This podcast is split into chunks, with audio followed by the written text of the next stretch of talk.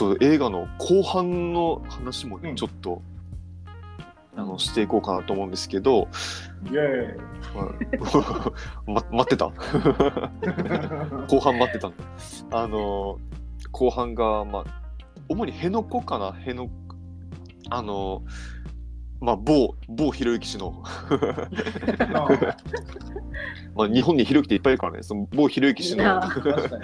あの。小の学校の同級生にいたわ。そいつの話かもしれないってことだそうそうそう。もしかしたらね。だからまあ皆さんもねあんまりその特定の人物を思い浮かべないでほしいんだけど、まあ、某ひろゆきの、まあ、とあるその、まあ、ツイート辺野古に座り辺野古座り込みに対するそのいろんなねそのまあ霊障というか嘲笑というかうんまあ非常に良くないツイートが。まああの拡散されて二十何万いいねもついてそれが。ううん。んあのーまあ正直俺としてはだいぶ絶望に叩き落とされた感じなんだけど。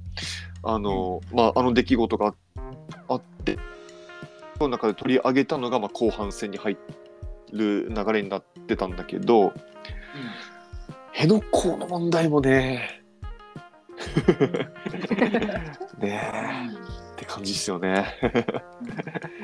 なんか、まあ、あの、話してる俺らももしかしたら聞いてる皆さんも、まあ、うすうすさしてると思うんですけど、あの、この3人で喋ってると、やっぱ、あある程度目線が一緒というか、あの、ねお同じような政治スタンスをね、持ってるっぽいので、うん。あの、多分みんなが同じような意見になると思うんだけど、うん。うん、やっぱりなんか改めてああいうさそのひろゆきが某ひろゆきが、あの辺野古の座り込み現場に行ってなんかもう全然なんか何言ってんのこいつみたいなもう全然的外れなツイートを知ってるのものが日本中であるいは世界中であのもう何万リツイート何十万いいねってついてるっていうこと自体にやっぱりなんかあのなんていうかな非沖縄の非差別性というかうん。あるいはやっぱり俺だって弱者だったんだみたいなっ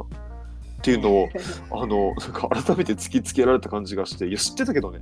知ってたけどなんかああやってもう面と向かってねあのあのあなたはあの非差別者です。あなたは非暴力者ですみたいなことをあんなに突きつけられるとやっぱり結構心にくるもんがあったしあの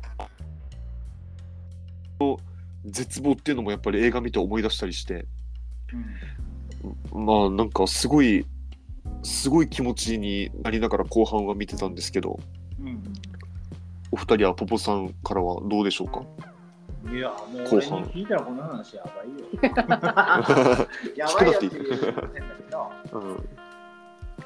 そうね、まあ、あの当時もうん。この話題って、ポスト予断ないしは、不要不急問答だったり、一夜漬け研究会だったり、どっかの場面で、うん。あのポッドキャストでも話したり してきたんだけどさ、うん。あのやっぱりこのバズった、うん。俺の目線からはね、あのうん。トモケンはこう差別構造の話にしてくれてたけど、うん。俺はね、もうなんかこれ、何回も同じようなことを見見てきたにつけてさ、もううん。あらなんかちょっと変わった感覚も一方であって、うん。それ何かっていうと、そのバズったりとかさ、話題になったりとかさ、ネタになるっていうこと自体が、もはやあの差別や非差別っていうあの枠組みを超えたところにある、なんかうん。メタな差別って言ってもいいかもしれないんだけど、うん。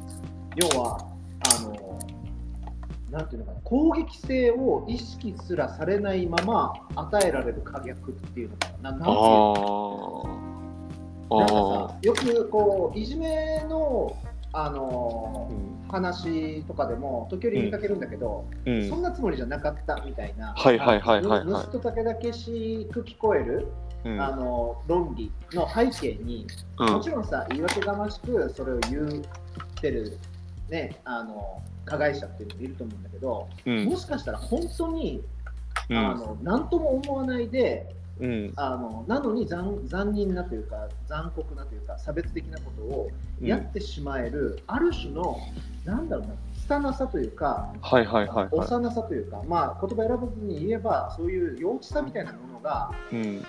あの思ってる以上に存在してるっていうことなんじゃないかな。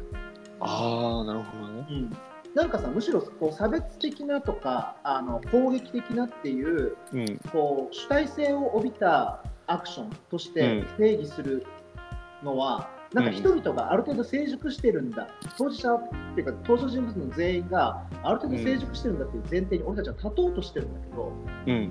それが実はその前提がなんか誤解をはらんでるんじゃないかなっていうのはちょっとなんか薄々最近感じるところで。ああうん。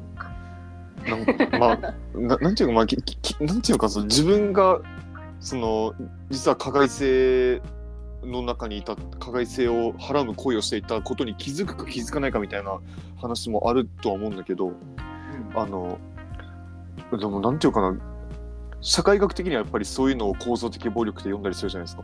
うん。つまりその自覚なき加害とか。うん自覚なきはえっ、と加担っていうの。であのうーんで本気で自覚できないっていうのはなんかやっぱ社会病理としてあると思うんですよね。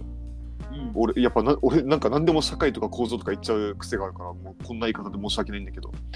あのであの俺やっぱりここまで言われても俺それはどうしてもその個人の責任だとあんまし思えなくて実は。うんうんあのいやひろゆきのやったことはひろゆきのせいなんだけどでも あのなんていうかなどうしても社会のその潮流っていうかさうん。あの一人のバズにみんながその脳が支配されたわけわけじゃなくてやっぱりみん一人のバズによってみんながそのそ自分の中にあの自覚なく芽生えてたその加害性みたいなものが自覚なく発芽されてで自覚なく「いいね」を押すわけじゃないですか。うんでそそれはやっなんていうのかなどうしてもなんか、まあ、弱者の俺らが言ってもなんかあんまあれなんだけどあのなんいやちょっと立ち止まって自分のことあるいは全体のことを考えてごらんみたいなことは俺やっぱどうしても言いたくなるんだよね。うん、そうあのまあ社会病理っていうか、まあ、び病理？まあ病理だよね。そうそう。でもちろん各言う俺もその自覚なく誰かを攻撃してる可能性って全然あるし。であ,、まあ、あるいはその昔あの人に投げた言葉がめちゃくちゃ暴力的だったなって今になって思うとかめちゃくちゃあるんですよね。ぶっちゃけめちゃくちゃある。そでそれを謝れずにただ後悔してるみたいなことってクソほどあるんだけど。でもなんかそんな俺に今できることってあのなんていうのかな。その自分の中の加害性をより育てないというかさ。うん。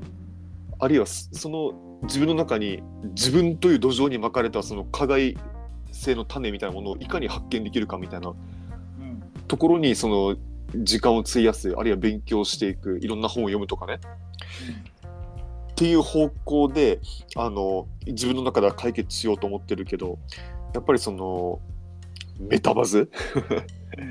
なんていうのかな？メタバズってやっぱり自分一人の力ではやなんていうのそのそこまではやっぱりあコントロールできないからバズだから。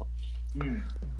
うんなんていうかなその俺が言えることってすごすごく少ないんだけどでもなんかみんなちょっと立ち止まって考えてみませんか？みたいなのはどうしても思っちゃうんだよね。だから今話聞いてあ分かるなって思っちゃった。なんかその瞬間的にさあ、確かに確かにと思っていいねを押したりリツイートしたりした人の内訳が内訳のほとんどだと思ってるんですよ、そういう意味では俺はね。うん。確かめたわけじゃないんだけど。でその仮説にうん。立って、さらに俺が何を思うかっていうとじゃあそこでいいねを押した人リツイートした人と、俺がこの話をすることがあった時にうん。俺はどういうこあの語り口でこのその相手とあの対話ができるのかなっていうことを考えるわけ。多分あのもっともっと前そのうん。20代前半とか10代の頃とかだったら、うん。このテンションだったら、何してんの？ふざけてんの？バカにしないでよ。みたいなはいはいはい。感じだったんだけど、ね、今さっきともけも言ったみたいにある種その、うん。あうっかりやっちまったなみたいなこととかも秘めてる気はしてて、うんでそれがいつ発発露するかっていうタイミングの問題もあるだろうと思ってて、うん。願わくばね願わくば、俺はその人たちと対話対面した時にうんあのその発露を引き出したいなと思うしうんで発露がすでに行起こっているのだとしたらそれを、なんなんていうのかなあの無限にしないようなうん。あのコミュニケーション。な何様なのかわかんないんだけど、うん。そういうことを考えるかな最近。うん。だからななんていうのかな。どうやったらあのその当事者に向けられているある種のその軽率な目線っていうのを、あの同じ目線に立てとは言わないけどうん。言わないし俺も違うんだけどあのいやもうちょっと丁寧にさ扱ってもいいんじゃね？その方がいいよね。俺たちそんなことできるよね？みたいななんか柔らかい合意の取り方をしていきたいなっていう願いはある。うん。じゃないと意見が違う者同士の対立とかうん。であいつはあっち系こいつはこっち系その前半のね選挙の話もそうなんだけどうん表面の色の違いでただこう攻撃して駆逐するみたいなうん関係になっていくと、やっぱ緊張しちゃうし、うん。その緊張が高まれば高まるほどそういう話題には触れないでおこうっていう忌避もまた働いてしまうしうんなんかねなんかうまくこれをなんていうのかな言い方が他に見つからないけどあの、なんていうのうまいこと騙して乗り越えたいんだよね。うんうんほっとくと自然に生まれてしまう対立構造みたいなものをうんハックしたいなって思う感情は結構強くあるかも。うんああどうですか、ダニさん？どうすか？どうすか？そうだなーって。そうだよあな。なんかお勝手なイメージだけどあの今そのポップさんはあのなんていうのたぶ意見が違う人とのそのなんていうの対話あるいは意見交換みたいなものがもしできるならみたいな話をしてたんだけどうんあのナミさんってまあとんでもない表現者じゃないですか。いやいやいや、この上ない。やめて。この上この上ないですくね 俺から見たらなんかいや俺ができないこと全部やってる人だから。あの、まあ、特に表現者としての側面で言えばね。だからなんていうのかな。あのそういう意味では、まあ、対話と表現ってやっぱなんか結構意味は違うけどそのな表表現するとか何かを描写する創作するっていうのもやっぱ基本的にはその自分の中に浮かんできた何らかの感情が反映されてるわけでしょ多分。うん俺創作したことないからあれだけど。ね、だからなんていうかなそのい一表現者としてその周りの人のああの意見を聞くとかあるいは耳に入ってくる情報っていうのもなんか多分何もしてない俺とはなんか微妙に違うアンテナがあったりするのかなとか勝手に思ってるんですけどなんかそのどなんすかね なんかめっちゃ変な質問だな。いや、そんなことはないんじゃん。どうなんですかね。だから何か絵を描いてるからうん分かりやすく何かを表現してる人だって見えてるだけな気がするというかうんななんだろうなトマケンさんはトマケンさんなりにうんやってるんじゃないかなって思ったりするんですけどね。ああ 逆にねみんな。それぞれ。ああはいはい。うん、そうそだうね。なんか、うん、わ分かりやすいだけ私が単純に。うんうん、うーんでもどうかこれはああのねなんかなんか実際に絵を描いてるかとかうん。表現をしてるかっていうことの一個手前にうん。多分表現ししてるという自覚だったり認識というか、それはさ、もはやその自認識があるかどうかが重要、重要というか、自覚が、自覚うん実感があるかどうかが重要で、うん。実際には絵を描いてなくても、これは表現なんだ、あるいは自分の作品なんだと思いながら発言するのと、うん。そうじゃないのと全然多分意味が違うと思うんですよ。うん。うん。で、ナミさんもパラレルにナミさんじゃない人生や価値観と比較を純粋に行うことができないからうん。うん。難しいけど、うん。なんかね、あの表現具体的に表現をしていれいる場面が多いとやっぱりその表現者としての資格うん。これはなんか私は表現者だっていう意味じゃないんだけど、うん。まあ、便宜上表現者としての資格っていう言い方ですけど、うん。それは高まりやすいと思う。んですうん。どで、あの、あの、え、なんだ表現活動をしていなくてもその状態になるっていうのが、なんか、なんとなく俺は近代化な気がしていて、うん。つまり自分が発言するとか、表明する、うん表出すことに対して、あのある種のこう責任感とかうん。誇りとか、あるいは伝わってほしいなっていう願いだったりっていうのを込めてる回数が多ければ多いほど主体的な人間な感じがするんですよ。うん。うん。うん。あああのあそうそうだね。あのそうさっきちょっとナミさんに何を聞こうとしたかっていうとあのその表現するってさあの俺微妙に対話だと思ってて社会との。うんうんうんあるいは自分の心との。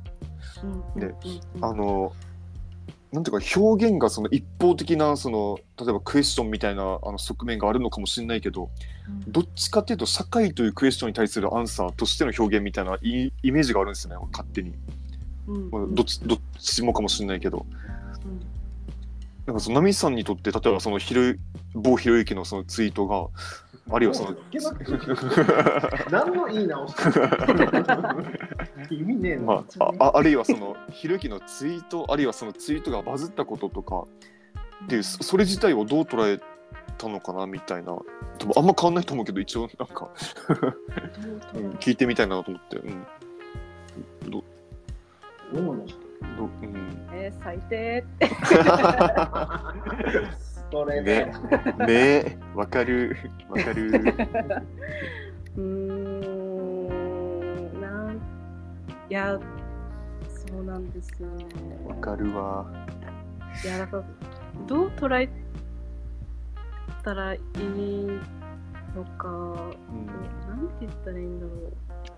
なんか最近もなんかうん。あれですよね。某ひろゆきさんはあの なんかそう最近あのなんか軟弱地盤改良工事のうん。なんか線設計変更を承認しなかった沖縄県に対する国土交通。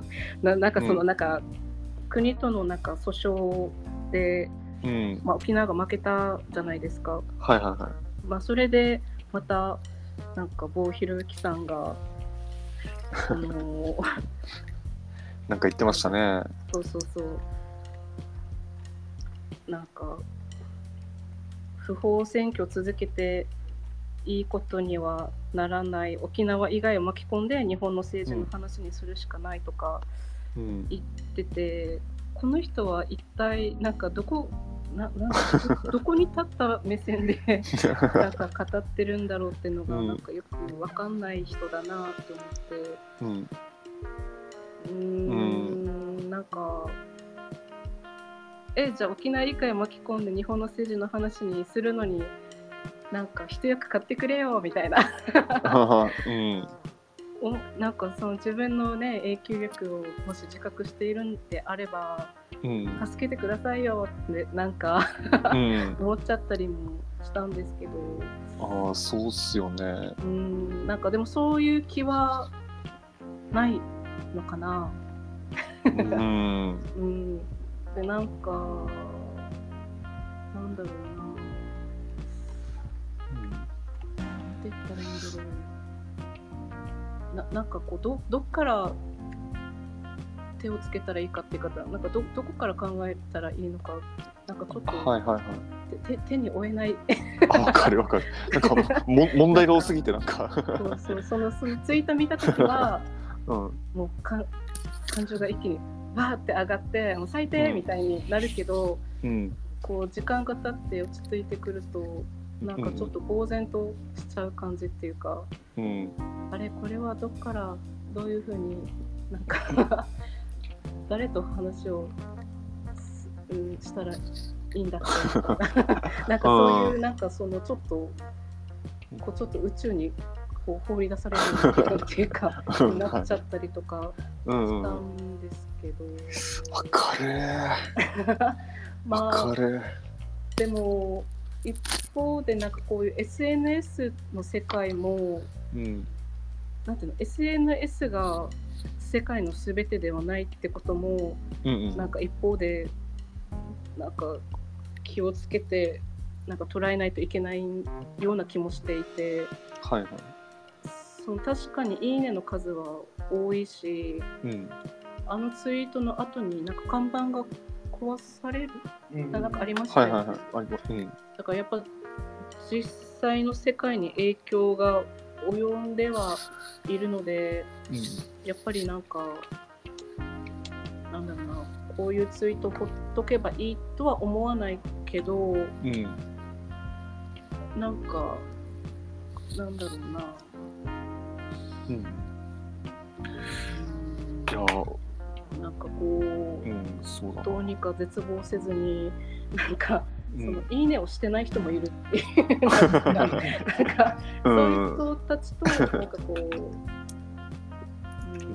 かこういろいろ考えていけたらいいよなとか、なんか、う確かに確かに思ったりはしてますけど、ね。まあ、絶望ばっかりじゃん。まあ、結局、そのね、あの、知事選も、あの、ゴミクソ SNS で叩かれてた人が、あの、受かってるわけだから、当選してるわけだから、あの、ね。まあ、な SNS の力、まあ、もちろん影響はあるにしても、うん、なんか、それが現実に反映されてるのは全然100%じゃないそうですね。わけ、100%, まあ、100%じゃない、まあ、変な言い方だけど、うんわけで、まあ、そこまで悲観する必要ないと言われれば確かにそうですもんね。でも、でうんも分かります、気持ち。なんかもう、うんああみたいな。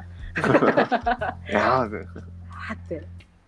へまあ、あのツイート、ツイートはね、マジでね、ねあの な、なんていうのかな、その、僕前なんかで見たんですけど、あの、ヘイヘイトツイートとか、うん、ヘイト投稿とか、あるいはそのデマ投稿って、あの通常の投稿の7倍拡散力があるらしいんですよ。約7倍ね。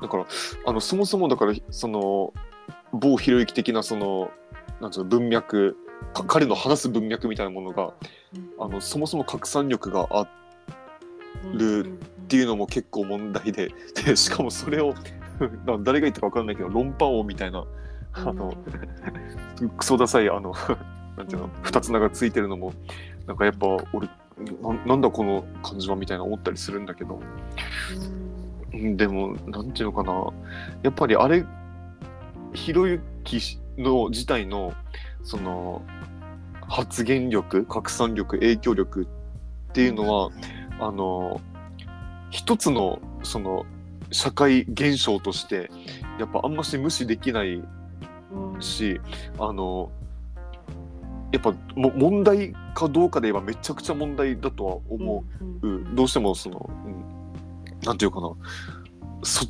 ちからも目をそらしちゃいけないっていうのはやっぱ改めて思いますよね。まあ映画見てもさ、すごく、ね、つまた改めて突きつけられたって感じだったけど、まあ、そんな感じっすよね。今、1時間ぐらい喋ってるもしかして。そうだね。およそ70分くらいおお、いいね。いやー、話はね、尽きないんですけど、これだから、尽きないねいつもね、ここでひろゆきが出てくると、うん。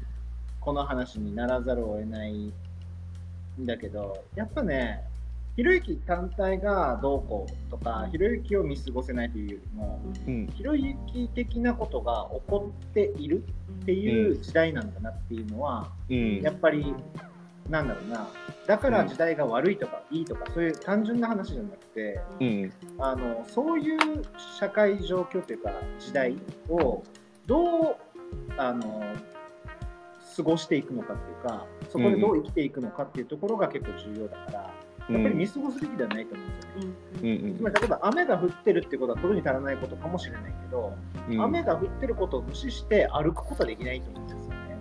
はいはいはだからやっぱり一応その状況はあの確かめないといけないことで、この辺りはまたちょっとね、あの話がそこからまたもう一本、あとまた1時間 話せるぐらいになっちゃう。い うん。何かがやっぱり喪失してるんだろうなとは思うよね。つまり、これはいつも俺がひろゆき的なものを捉えるときに思うんだけど、やっぱ非常にこうマシーン的というか、うん。モンスター的、つまり何かこう、どういう意図があるんだろうとか、その人にはどういう正義があるんだろうみたいなことを俺たちは考えてしまおうとするんだけど、うんうん。ないっていうことがあり得る。うん。まあ、これ例えばジョーカーみたいな話にも近いかもしれないし、うん。俺的には夢占いみたいなものなんか夢でこういう花屋さんの夢を見たから何か何かを暗示してるんじゃないかって思おうとするんだけど、うんうんないっていうことだって全然あるっていうか。うんうん。ただただ起こってるのは瞬間的に反応しやすいものとか、うん。アジテーションつまりなんていうのかな。キラキラピカピカしてるものっていうことなんだよね。うん。で、デマとかが拡散しやすい話も小負けに出してくれてたけど、うん。単純に嘘が伝播しやすいわけじゃなくて、あの、えっと、誇張したりとか、うん。あの人々がびっくりするようなこと、つまり、ほん普段だったら認識してる、これが本当だろうと思ってるものから距離があればあるほど派手に見えるわけじゃないですか。うんうんで、そういうものがこそ、なんかこう、新規性というか、新しい事実みたいな話で、派手に見えるし、あの飛びつきたくなる。うん。で、それは大体得てして、そんなに現実と俺たちが実感しているあの常識というか、うん。様式と乖離したところに真理があるってことはないから、大体派手に見えるのは、あのデマだよねっていうことなのかなと俺は理解してて。うんうん。あのそういうことかなとは思うんだけど、だからバズったから正義みたいなうん。価値観も実は問題で、うん。受けていいのかみたいな、うん。なんか、うん、その辺とも近いのかな、なんか、うん。そう思ったりするよね。で、ひろゆきの話っていうよりも、どっちかというと、ダンス、このね、話は戻って、うん。あの新チームどんどんのあの話に無理やりこうガーって戻しちゃうんだけど、うん。でこ今回、新チームどんどっちかというとね、あの多分これ3人とも同じ意見だと思新チームどんどん良かったなっていう話、もっと言うと、ダース・レーダー、プチカシマよくやったっていううん。気持ちは俺は結構あって、うん。あのなので、ちょっとなんかもう無理くりっぽい締めになっちゃうんだけど、俺から最後に一言だけ言うとしたら、新チームどんどん DVD 待ってます。っていう、もうそれに尽きるかな。で何回でも見たいし、何回でも約束の場所で、うん。あの見たいね、みんなで。うん。うん。そうっすね。思ってるので、ダースさん、鹿島さん、DVD 発売をお待ちしております。うん。そうですね。うん。ああじゃあああその締め締めの一言的なあ。それぞれ言います？はい。ああ締めのラップ？いえ。そうそう。あのちょっとさっき言おうとしてたんだけど、あのねまあそのひろゆきツイートの話とかあのまあこれ選挙の話もそうかな。あの俺がねデージ前にこれ多分デージ前にあの荻上チキさんのうん。ラジオで多分チキさんが確か言ってたことなんだけどで俺が大事だと思ってあのすぐメモを取ったことがあってあのなんかのその問題とか特に政治的問題にその向き合わざるを得なくなった時にあのなんていうかなそのお覚えておきたい3つのことというか忘れてはいけない3つのことみたいなのがを彼が話しててで一つが、えー分かりやすさの罠に陥らないこと。で2つ目に妙な代理代理論争をしないこと。うん。で最後に誤った議題設定に乗らないこと。うん。っていうこの3つを挙げてたんですね。うん。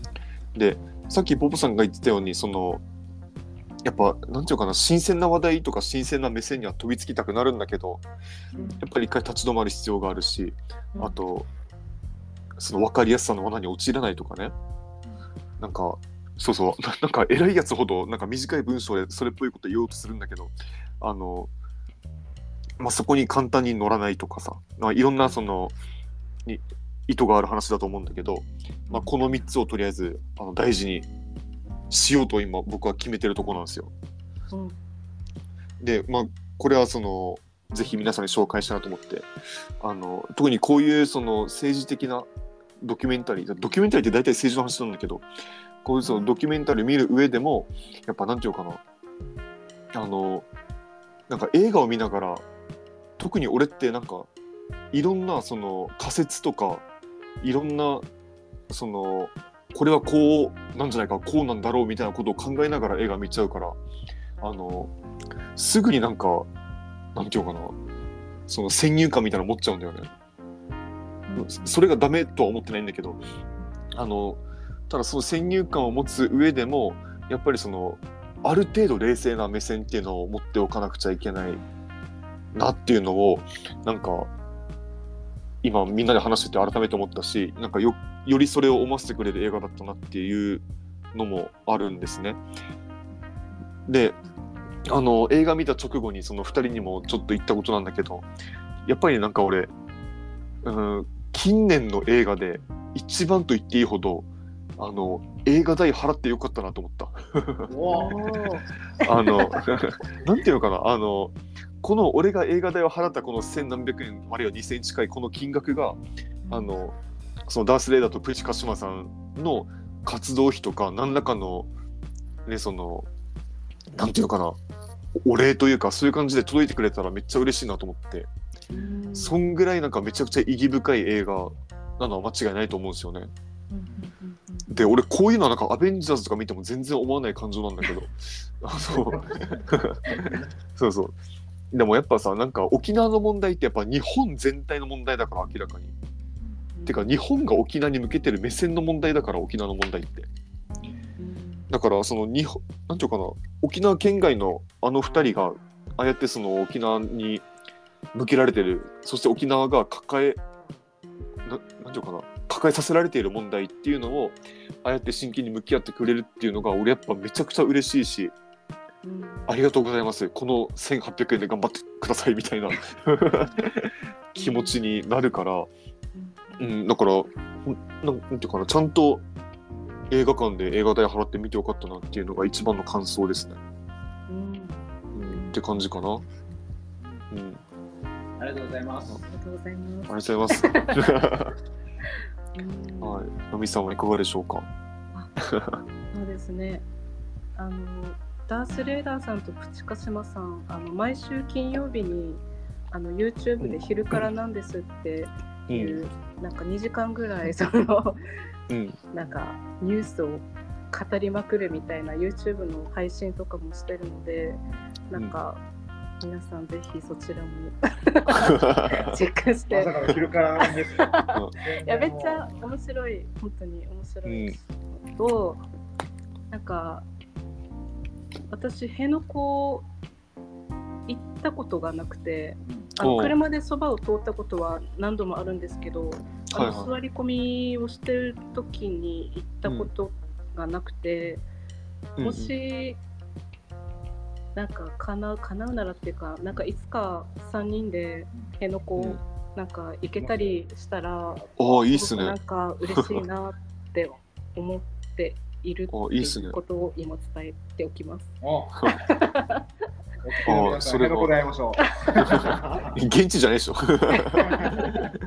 の乗っていくだろ、確かに。た多分多少は。あうんあ、確かにね。でまたなんか行ってまたこういうふうにお話ができたらすごく、うん、うん、嬉しいなって思います。ああ、確かに次は俺たちで新チーム軍団2を。おお、お うん、いいね。なんか二人喜ぶと思うよ、多分、惰性だと。プチカシマさんもね。ああ、それは確かにいいな。うんうん。やっぱ現場見てみないとね、基本的には何もわかんないから。そうですね。うん。なんか最近その辺野古に行ったよっていう方とお話しする機会があったんですけど、おはい遠遠足みたいだったよって言ってて、い。うん。もうやっぱりもう座り込みってもう10年近くやってることなので、うん。ある程度なんかちょっとルーティン化してるっていうか。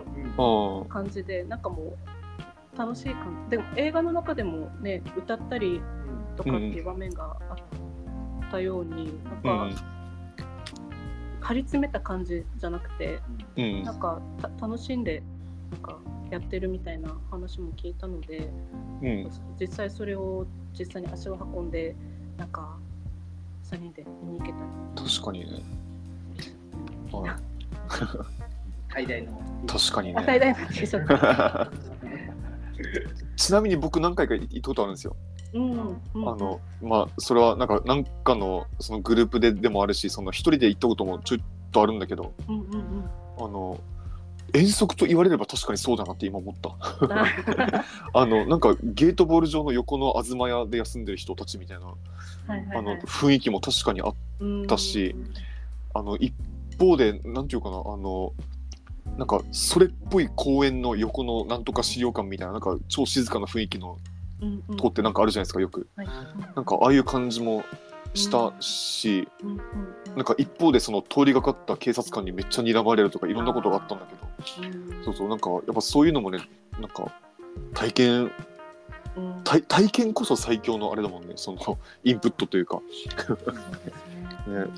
そこでなんかいろんな自分の中での心の整理っていうのがつくかもしれないからこれはぜひやりましょうね今度。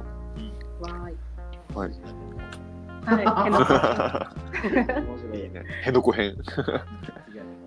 辺野古編やりましょうかまた配信を。楽しみはい。いやーあのじゃあポポさんもお誘いありがとうございましたって感じで。あ、いやいやいやありがとうございました、はい。どうマジでぞどうぞ。あの、みんなで見れてよかったなと思います。